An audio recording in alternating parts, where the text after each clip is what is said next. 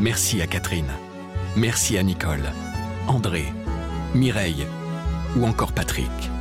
Merci à toutes ces personnes qui, grâce à leur legs en faveur du secours catholique, nous ont donné les moyens d'agir chaque jour pour les plus démunis. Sur la terre comme au ciel, continuez vous aussi le combat pour la fraternité en faisant à votre tour un leg au secours catholique. Demandez votre brochure leg auprès de Corinne en appelant le 0805 212 213 ou sur leg.secours-catholique.org. La nature, finalement, au-delà justement de ses apparences matérielles, de sa réalité physique, hein, qu'on peut mesurer par des lois euh, biologiques, euh, physiques, chimiques, mais au-delà de ça, en réalité, c'est un mystère qui est habité d'une présence, qui a une dimension sacrée. Méditer en forêt, jardiner ou contempler les étoiles pour se reconnecter à la nature.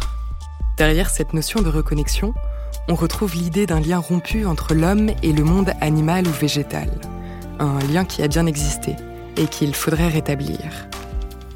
Comment les religions peuvent-elles nous aider à redéfinir notre rapport à la nature, sans la dominer ni la sacraliser?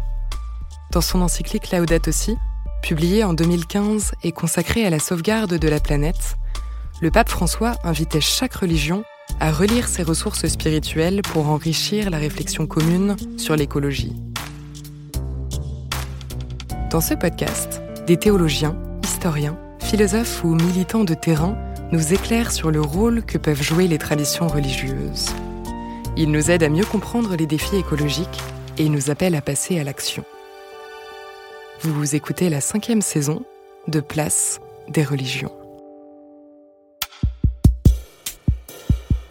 Se reconnecter à la nature, est-ce un besoin individuel ou un enjeu collectif?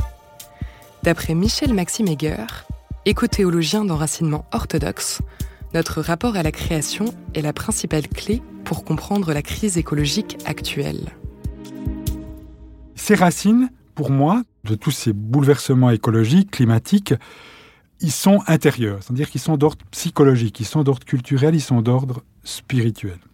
Et ils ont à voir avec le regard qu'on porte sur la nature et sur la place de l'être humain en son sein. C'est pour ça d'ailleurs, très justement, que le patriarche Bartholomé Ier, primat des églises orthodoxes, qui a beaucoup travaillé sur ces questions d'écologie et de spiritualité, il dit à un moment donné, la crise écologique concerne notre manière d'envisager ou d'imaginer le monde. Donc il met bien l'accent sur le fait qu'on est dans un travail sur nos représentations. Et donc, si on va aux racines de ce qui sous-tend ce système croissanciste, productiviste, consumériste qui épuise la Terre, on est sur ce plan des représentations. On est aussi sur, en fait, une, une série de conceptions qui reposent sur des dualismes.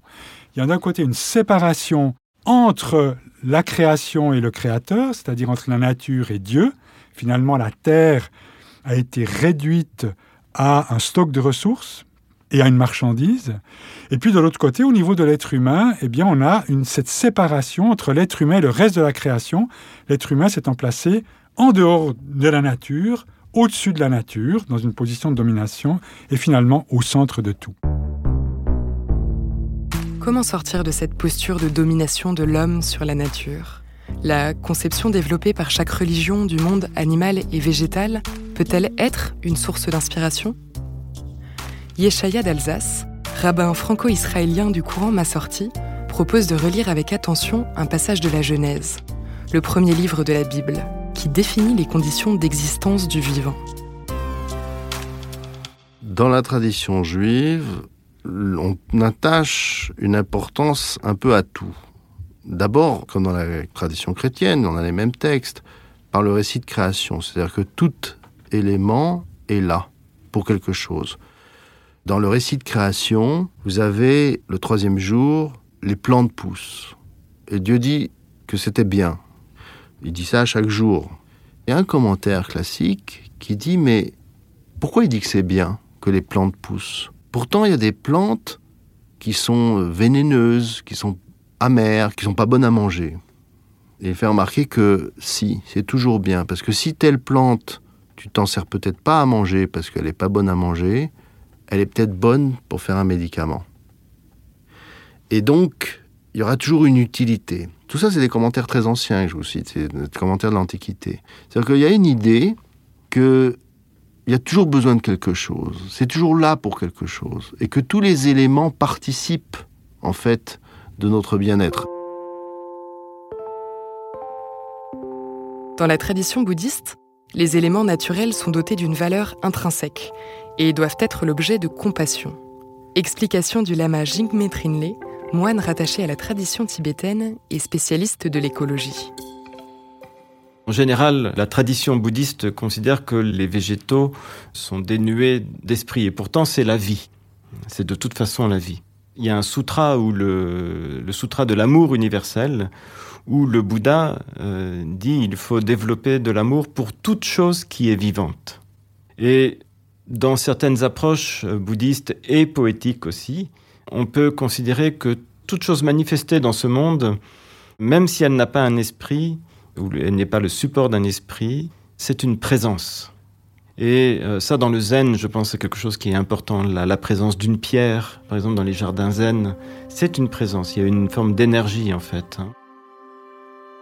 Le sociologue et éco-théologien Michel Maxime Heger a, lui, développé sa propre définition de la nature.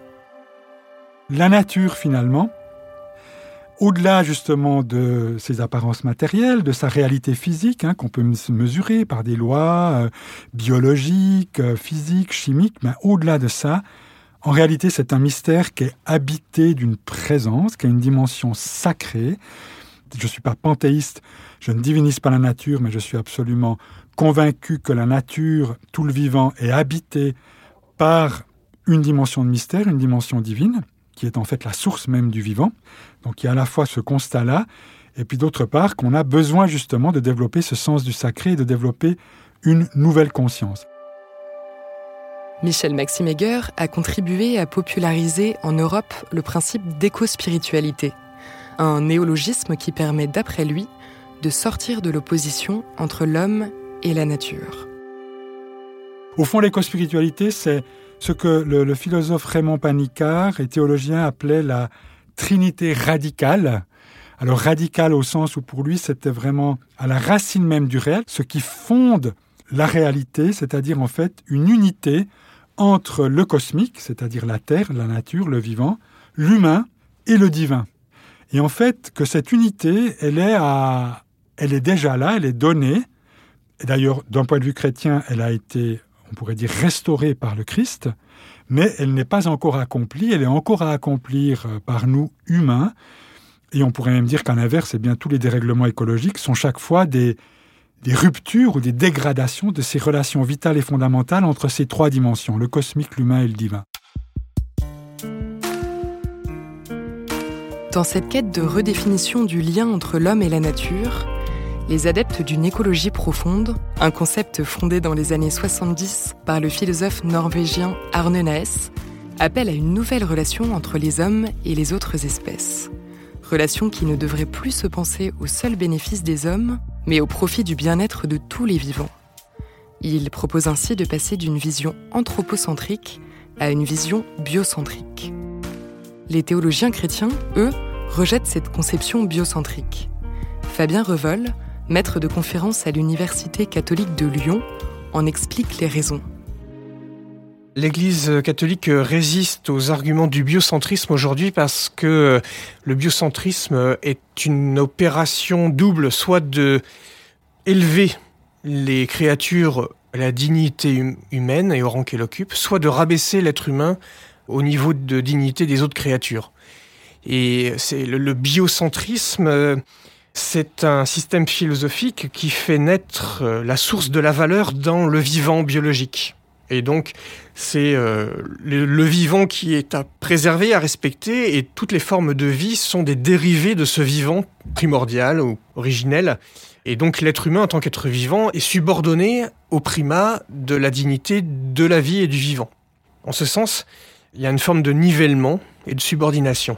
La foi chrétienne, elle, elle tient en même temps la dignité absolue de la créature humaine et la valeur propre et intrinsèque des créatures. C'est-à-dire qu'il n'y a pas de compétition entre les deux.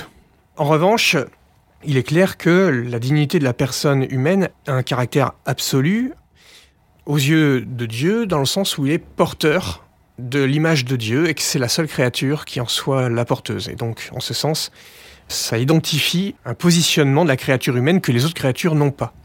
Mais c'est jamais une position de surplomb, c'est jamais une position d'exercice de la toute-puissance. Au contraire, c'est une mission de service pour les autres créatures. La dignité de la créature humaine est toujours plus visible quand elle se met au service euh, de la maison commune et non pas euh, à sa possession et à son asservissement. Dans ces débats autour des relations entre l'homme et la nature est souvent évoquée l'hypothèse Gaïa, formulée par le scientifique James Lovelock dans les années 1970.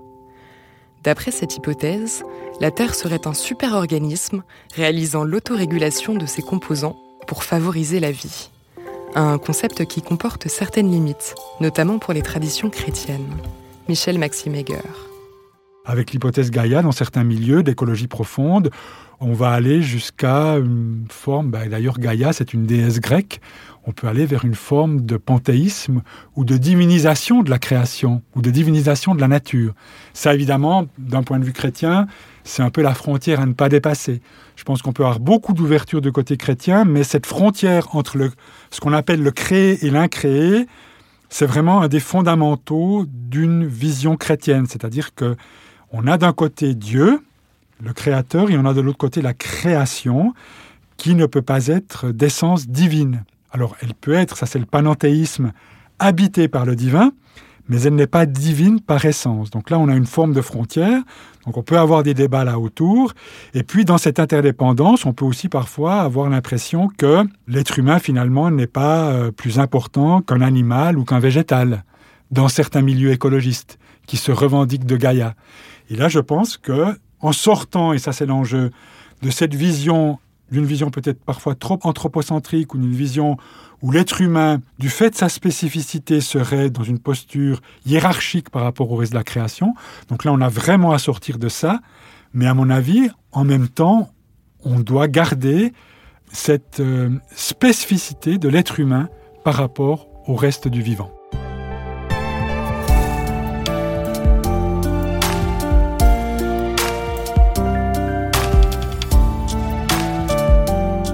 Venez d'écouter un épisode de la cinquième saison de Place des religions. S'il vous a intéressé, n'hésitez pas à le partager et à vous abonner à notre podcast. Place des religions est à retrouver sur toutes les plateformes, sur le site et l'appli La Croix.